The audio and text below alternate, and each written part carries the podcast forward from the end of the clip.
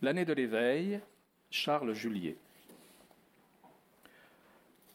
Tout a commencé ce matin d'octobre. Eux, les 120 élèves de la compagnie, ils sont au réfectoire en train de prendre le petit déjeuner. Moi, je suis seul dans le couloir, appuyé de l'épaule contre un mur, et je pleure. Notre chef de section m'aperçoit et il veut savoir ce qui s'est passé. Je me refuse à le lui dire, de crainte qu'il ne punisse les coupables. Mais il insiste. Et à travers hoquets et sanglots, je dois lui apprendre que chaque matin c'est la même chose. À la demande de l'aumônier, je vais servir la messe. Et quand j'arrive au réfectoire avec un peu de retard, les autres ne m'ont rien laissé. Mon quart de café, ma mince tranche de pain et ma sardine ont été raflés. Et ensuite, il me faut attendre jusqu'à midi avant de pouvoir calmer ma fringale. Mais si je pleure, ce n'est pas parce que j'ai faim et vais trouver la matinée interminable. C'est en raison de leur égoïsme, de leur indifférence à ce que cet acte entraîne pour celui qui en est la victime. Des onze camarades avec lesquels je prends mes repas, il n'y en a pas un seul pour me garder ma part, et cela me meurtrit, me blesse, fait de moi un exclu. Le sergent-chef me console et m'emmène aux cuisines. Là, on m'offre du café sucré, du pain à volonté, une tablette de chocolat. Et tandis que dans la cour centrale se déroule la cérémonie aux couleurs, j'engloutis goulûment tout ce que je peux. Quand je quitte les cuisines, je remarque que depuis un mois que nous sommes rentrés, c'est la première fois que j'ai mangé à ma faim. Deux jours plus tard, alors qu'il passe l'appel avant l'extinction des feux, le chef m'apprend qu'il m'invitera chez lui le dimanche suivant et le lendemain, il me fait rédiger une demande de permission. Il viendra me chercher à la caserne à 10 heures et m'y reconduira à 17 heures. Tous les permissionnaires doivent être impérativement de retour à cette heure-là, afin d'assister à la cérémonie aux couleurs et de se rendre ensuite en salle de classe pour l'étude. Les jours suivants, je suis dans un état de grande excitation. Pour chaque élève, le chef de section a une importance considérable. C'est avec lui que nous avons le plus de rapports et c'est de lui, d'une certaine manière, dont dépend la vie que nous menons à l'école. S'il est bon, compréhensif, nous considère non comme des militaires d'actifs mais comme des enfants, notre existence n'a rien d'insupportable. Mais s'il est à cheval sur le règlement, ne cesse de nous harceler, se montre enclin à punir, alors tout change. Chaque rassemblement, chaque exercice, chaque revue de casernement est vécu dans l'angoisse un bouton de veste perdu, un brodequin auquel il manque quelques clous, un lit dont la couverture n'est pas impeccablement tendue peuvent déclencher toute une histoire, avoir des effets imprévisibles. C'est ma seconde année à l'école, et l'année dernière notre chef appartenait à une autre compagnie. Je n'avais jamais eu affaire à lui, il n'avait jamais eu l'occasion de me remarquer, mais c'était un homme que j'aimais. Je l'aimais et je l'admirais. Chaque fois que je l'apercevais dans la cour, j'en éprouvais du plaisir, et souvent je m'arrangeais pour pouvoir le croiser et le saluer. Il me paraissait différent des autres sous-officiers. La preuve, c'est qu'il était le seul à porter des chaussures de l'armée américaine, de belles chaussures souples, au bout rond et dont la tige se prolongeait pour former des guêtres à l'intérieur desquelles était glissé le bas du pantalon. Il avait aussi une démarche particulière, chaloupée. Et à plusieurs reprises, je m'étais surpris à marcher en l'imitant. Mais si je l'admirais, c'était surtout à cause de son faciès de boxeur. Et parce qu'il avait été champion de France militaire dans la catégorie reine des poids moyens. Je n'ai jamais osé le questionner à ce sujet, mais je compte bien le faire à la prochaine occasion. Après une nuit coupée d'insomnie, je vois enfin le jour se lever. Et je suis debout bien avant que retentisse la sonnerie du clairon. J'ai vite fait de plier mes couvertures, de ranger mon paquetage et de me débarbouiller. Au retour du réfectoire, je donne un dernier coup de chiffon à mes boutons, un ultime coup de brosse à mes brodequins et j'endosse ma tenue 1. La veille, avec beaucoup de soin, j'ai placé mon pantalon sous mon matelas et je suis content de voir que les plis en sont impeccables. Une dizaine de camarades se pressent autour de moi, et chacun y va de son conseil et de son commentaire. Mais je suis trop absorbé et trop tendu pour pouvoir bavarder avec eux. Dès neuf heures, en gants blancs, le béret convenablement incliné sur l'oreille, je suis en faction près du poste de garde. Par crainte de casser les plis de mon pantalon, je m'abstiens de faire les cent pas et je reste là immobile, les jambes raides, tourné vers le porche où mon chef va bientôt apparaître. Au début, penchés aux fenêtres, ils sifflent, me hèlent, me lancent des plaisanteries, et leur comportement me plonge dans la plus totale confusion. Puis ils se lassent, et je peux enfin être tout à mon attente.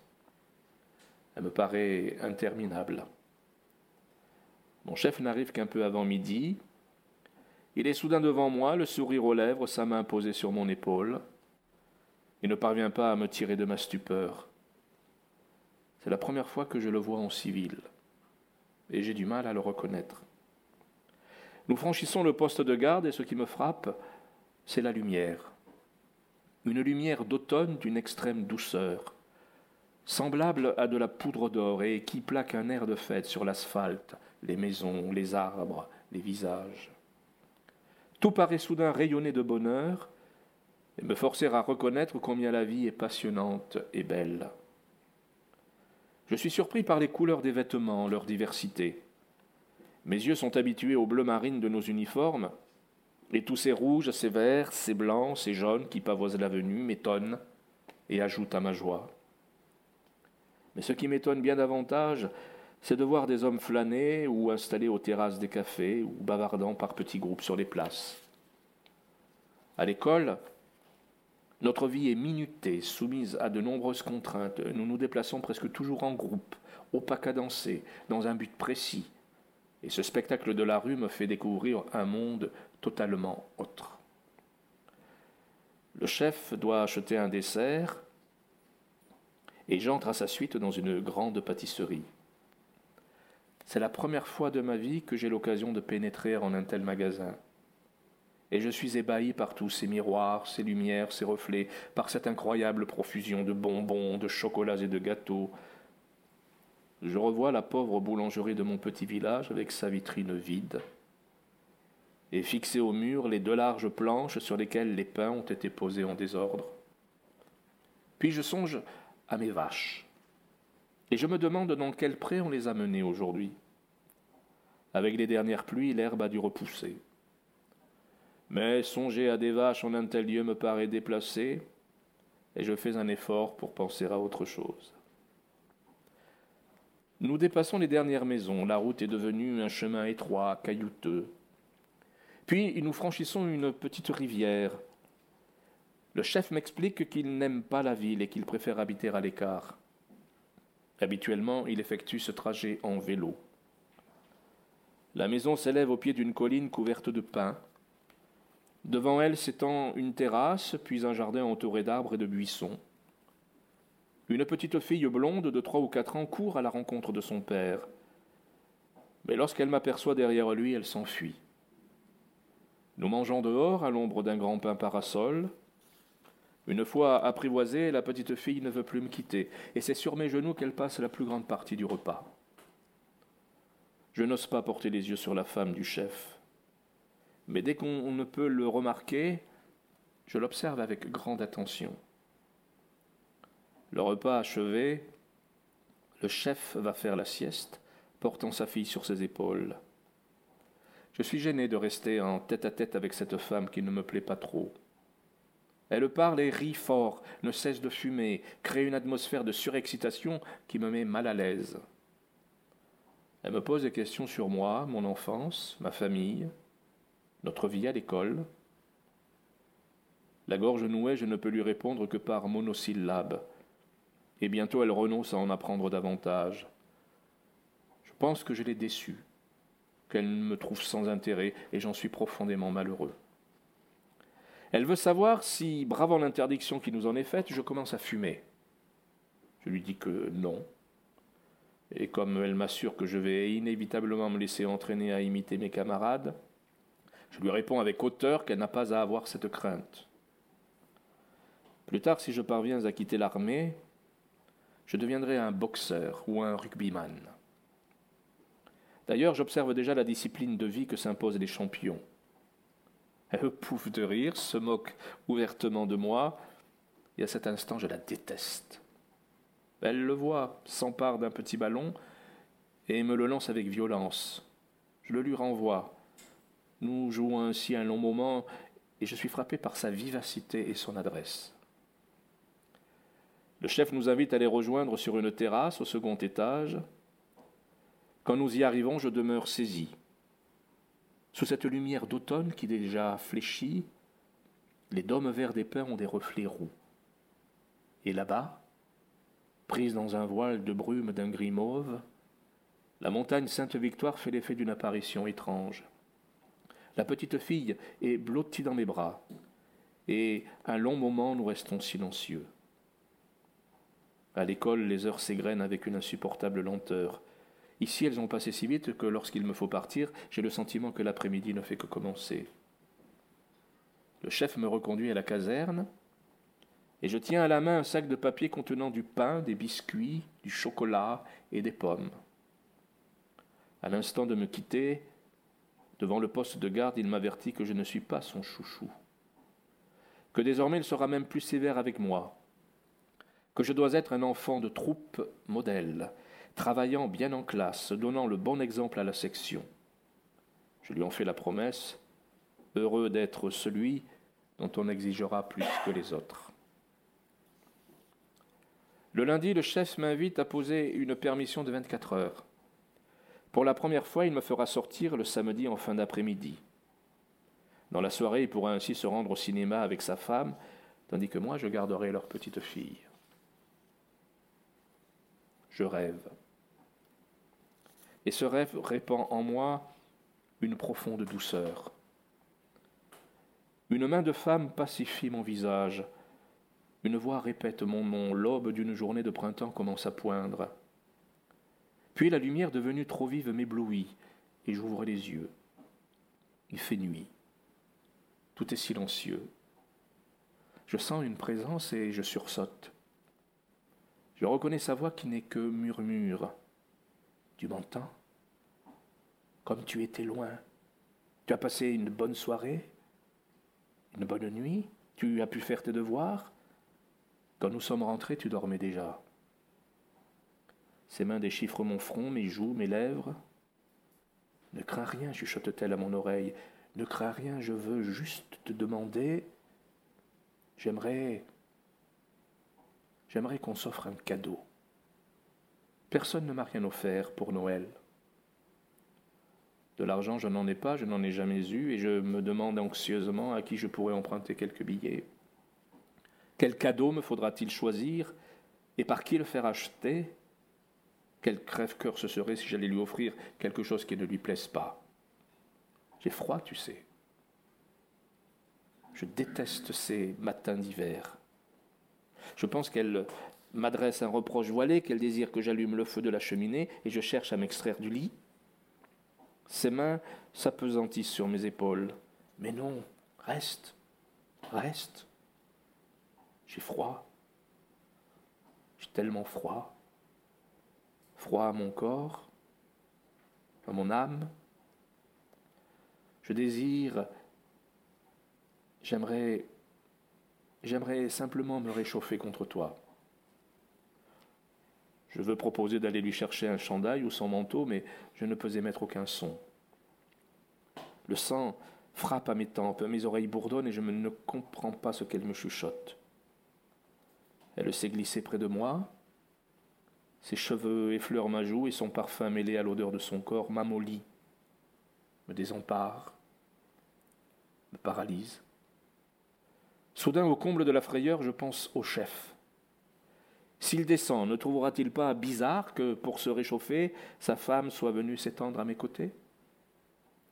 Elle devrait se douter que s'il la découvrait, il en aurait de la peine, et je veux dire que je préfère me lever pour aller rallumer le feu.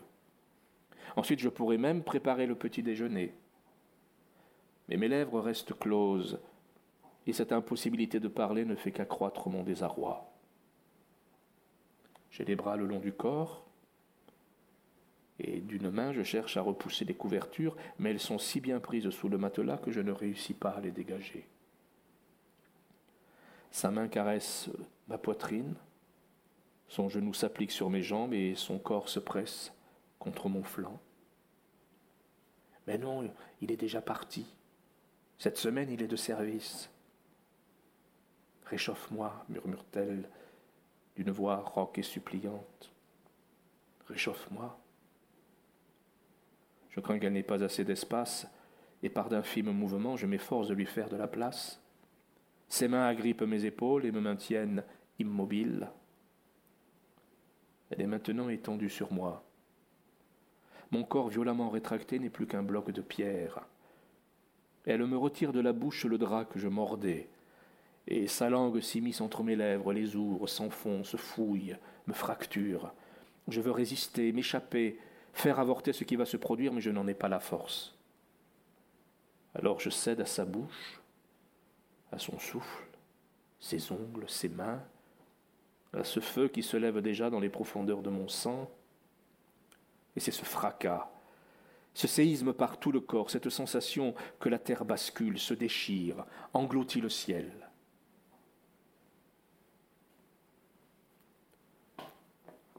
Durant la semaine, je ne parle à personne, n'ouvre ni livre ni cahier. Par chance, je vois peu le chef qui passe son temps au poste de garde. Où que je sois, en cours, sur les rangs, au réfectoire, je prie. Je prie pour demander pardon d'avoir fait le mal, pour que jamais le chef ne puisse soupçonner cette chose horrible, pour que la main de Dieu m'empêche de tomber une nouvelle fois dans le péché. Une question me hante. Quand une femme s'est étendue sur un garçon et l'a aimé, est-ce qu'ensuite elle donne obligatoirement naissance à un enfant? L'idée que cette catastrophe pourrait se produire me plonge dans un abîme de détresse. Je voudrais apprendre ce qu'il en est, m'ouvrir de mon tourment à quelqu'un, mais je n'ai jamais parlé des choses sales avec qui que ce soit, et je ne me sens pas capable, d'aborder ce problème avec l'un ou l'autre de mes camarades. Le mercredi, au cours du match, je marque un essai, mais je fais une partie médiocre. Et le moniteur ne cache pas que je l'ai déçu. Les instants les plus pénibles, je les connais quand je suis sur le ring, face au chef. Il apporte une telle passion aux leçons qu'il me donne, il a un tel désir de me transmettre son savoir, il me témoigne une telle amitié qu'il exaspère ma honte jusqu'à l'insupportable. Ma haine de moi-même est alors si violente que je voudrais me lacérer, déchirer mon corps, massacrer le sale individu que je suis. Le dimanche suivant, après le repas, le chef gagne sa chambre. Durant la semaine, sur le lit dur et étroit de la salle de garde, il a mal dormi et il désire se reposer. Plus tard, la petite fille s'est assoupie parmi ses jouets. Sa mère la dépose avec grande précaution sur le divan, la couvre, et d'un signe de tête m'invite à sortir. Elle referme silencieusement la porte et me demande de l'accompagner sur la colline. Elle veut que je l'aide à retrouver une petite balle qu'elle a perdue en jouant avec sa fille. Nous grimpons en sinuant entre les arbres. Le soleil d'hiver chauffe assez pour que s'exhale des pins une légère, légère odeur de résine. Elle marche devant moi, et chantonne. Elle est en espadrille, jambes nues. Je suis anxieux, mais je savoure chacune de ses formes, chacun de ses mouvements. Lorsque la maison n'est plus en vue, elle m'arrête, m'écroule derrière un buisson et assouvit hâtivement son désir sur moi.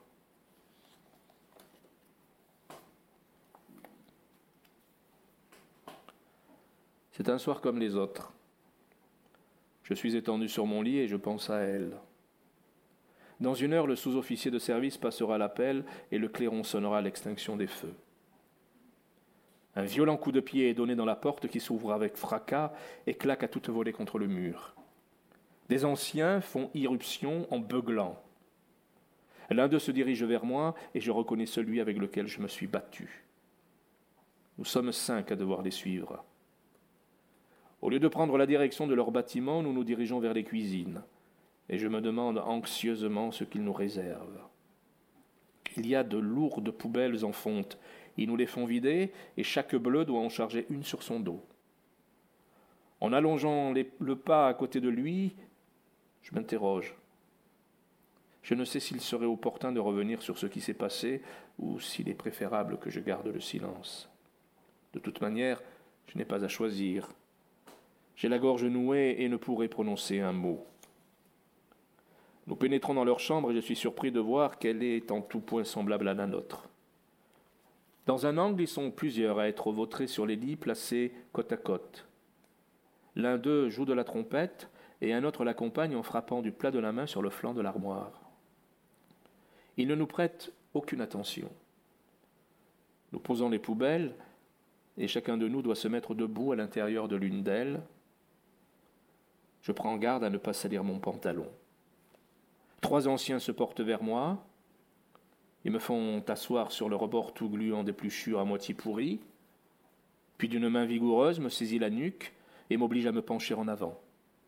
Deux d'entre eux me maintiennent les bras croisés derrière les cuisses, tandis qu'à cet instant, le troisième prend appui sur mes épaules et, pesant de tout son poids, m'enfonce totalement dans la poubelle.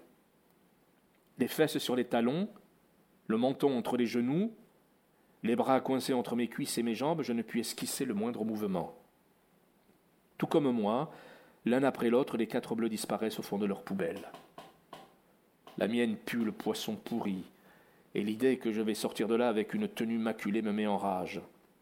Je cherche à me dégager, à jouer des coudes, à pousser sur mes jambes, mais rien à faire. L'espace est trop exigu et je suis bloqué.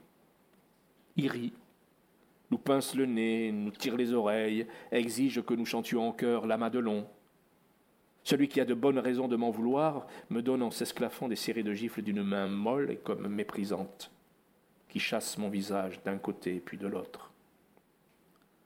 Venez voir, venez voir, glousse-t-il, vous avez là le roi du carreau, et il est fait comme un rat. Ah, mon petit con, je te tiens maintenant, et je crois qu'on a un petit compte à régler. Il couche les poubelles sur le côté et les font rouler en les poussant du pied. J'ai le tournis et lutte contre une envie de vomir. Ma tête renversée est proche du sol, et l'un d'eux s'amuse à frotter la tige de ses brodequins contre mon crâne. Mises à nouveau en position verticale, les poubelles sont disposées en cercle.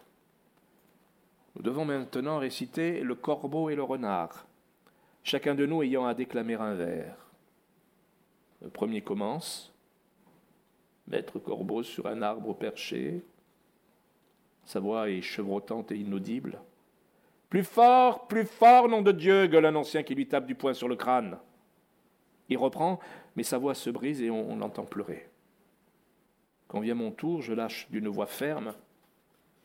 Pauvre con et je reste stupéfait des mots qui viennent de m'échapper. Soudain, j'ai la sensation d'un surprenant silence. Un silence qui de seconde en seconde se fait plus dense, plus lourd, plus écrasant. Je m'attends à recevoir une gifle, mais rien ne se passe. Mon coup d'audace les a pris de court, et les yeux tout ronds d'étonnement, ils restent à se regarder, ne sachant quelle réaction avoir. Et alors? La suite, nom de Dieu une voix étouffée qui bute sur chaque mot. Anon, tenez en son bec le fromage. C'est à nouveau mon tour. Je suis dans un tel tumulte que je ne peux retrouver le verre qu'ils attendent. J'hésite, reprends mentalement les mots qui viennent d'être prononcés, mais je ne parviens pas à enchaîner avec ceux qui devraient suivre, et craignant qu'ils ne remarquent la panique dans laquelle je me trouve, je clame avec un pauvre con Une fois encore, le silence s'abat sur nous et j'attends dans l'affolement ce qui va suivre. Mais nul ne bronche. Tant bien que mal, haché par leur raillement et leur rire, la récitation se poursuit et chaque fois que c'est mon tour, je les gratifie d'un pauvre con sonore. Le dernier vers récité, l'ancien contre lequel je me suis battu pose ses mains sur le rebord de ma poubelle et se penche sur moi. Je lis une telle rage dans le regard qui me surplombe que je me mets à trembler. Toi, mon petit merdeux, je vais te fermer ta gueule. Il ouvre sa braguette et le jet d'urine m'atteint en plein visage.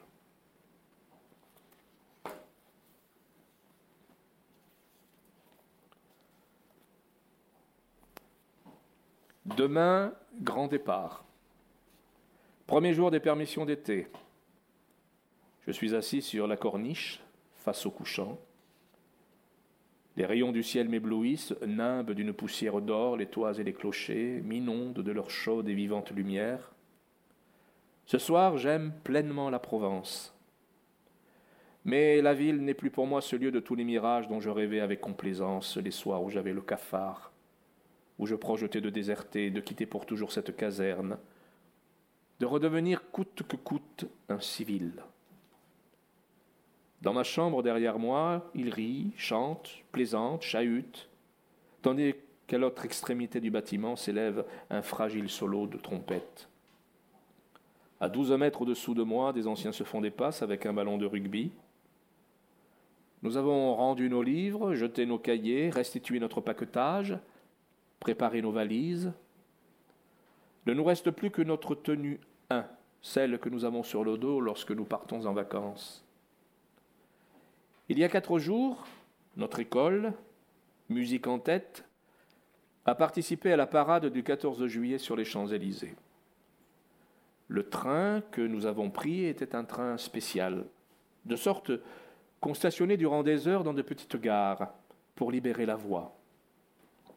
Nous avons mis plus de deux jours pour gagner Paris, et autant pour revenir. À l'aller comme au retour, le temps nous a paru long car nous étions dévorés par la faim et surtout par la soif. À Paris, nous avons été logés dans une caserne sordide où l'arrivée de nos six compagnies n'avait pas été prévue. Pour dormir, nous nous sommes installés comme nous avons pu, et la nourriture qu'on nous a servie était infecte.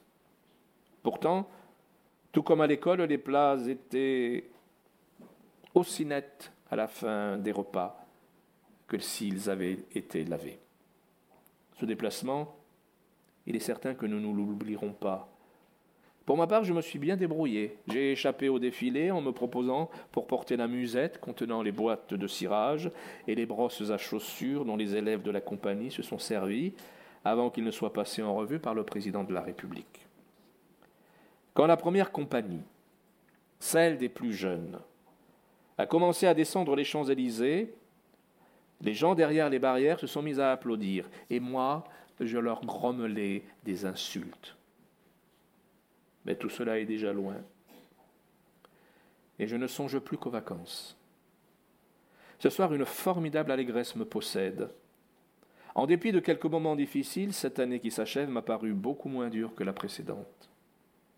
La chance, ou bien faut-il dire le destin, m'a constamment été favorable en un éclair, le meilleur de ces mois me revient.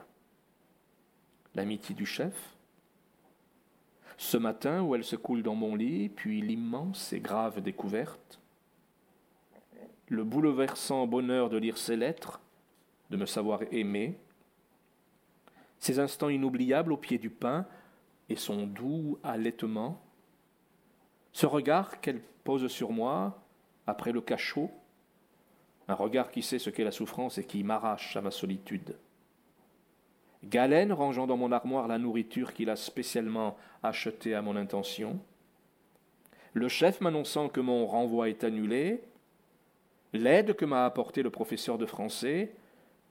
La bonne fortune qui me mène à l'infirmerie me permet de sauver mon trimestre et de ne pas redoubler. Et si j'envisage la prochaine année scolaire, je n'ai que des raisons de me réjouir. Le chef m'a rappelé qu'il m'aimait bien et appris qu'il continuerait à me faire sortir chez lui le dimanche. Je suis donc assuré de la revoir, de m'adosser à nouveau contre le pain, de la recevoir miraculeusement contre moi, de sentir son corps s'embraser, de glisser avec elle hors du temps. Il y a une dizaine de jours, nous avons passé une dernière fois deux heures ensemble. Nous nous sommes follement aimés. Maintenant, à ma grande surprise, je n'ai plus peur de la serrer dans mes bras, d'empoigner ses lourds cheveux, de lui pétrir les épaules, les seins, les flancs, et chaque soir avant de m'endormir, je pense à elle avec tant de ferveur, un désir si fougueux, si violent, que je l'entends gémir à mon côté. Six mois que je n'ai quitté cette caserne. Tout ce que je vais faire et vivre durant ces vacances, Je suis fou de joie à l'idée de retrouver demain mon village, ma chienne et mes vaches.